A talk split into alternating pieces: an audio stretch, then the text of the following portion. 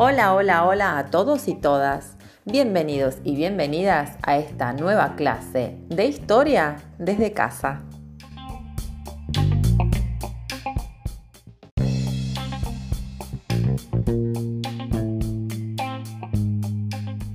Arrancamos el año con una pregunta. ¿Qué es la historia? Y la definimos como la ciencia social que se encarga del estudio del pasado. Aclaramos que es ciencia porque sigue un método, es decir, los historiadores siguen una serie de pasos específicos para elaborar conocimiento histórico. Y es social porque se dedica al estudio de la sociedad. Algo muy importante a la hora de estudiar historia es ubicarse siempre en tiempo y espacio.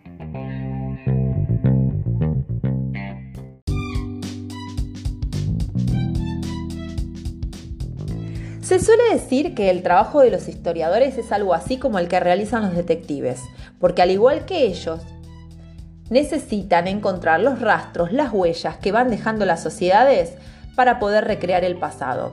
A estas huellas los historiadores las llaman fuentes históricas. Nosotros estuvimos trabajando un poquito con esto eh, y pudimos ver que las fuentes primarias de la historia pueden ser escritas, materiales, orales o audiovisuales.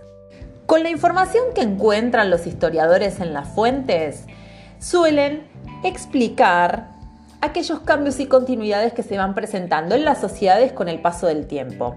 Estas explicaciones se dice que son multicausales, por una simple razón, porque la realidad social es compleja. Es decir, que está atravesada por diferentes aspectos como la economía, la política, la cultura, la religión, etc. Pero ¿para qué nos sirve estudiar historia?